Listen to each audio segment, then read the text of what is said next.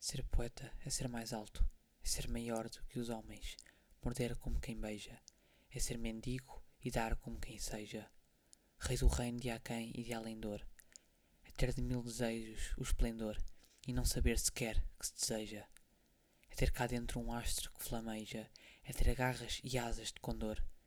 É ter fome, é ter sede infinito, por elmo, as manhãs de ouro e de cetim.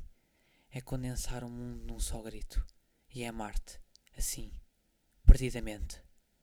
É seres alma e sangue e vida em mim, e diz ele cantando a toda a gente. Poema escrito por Flor Bela Espanca, ser poeta. Obrigado por ter ouvido o nosso podcast 3 em 3 dias. Até à próxima.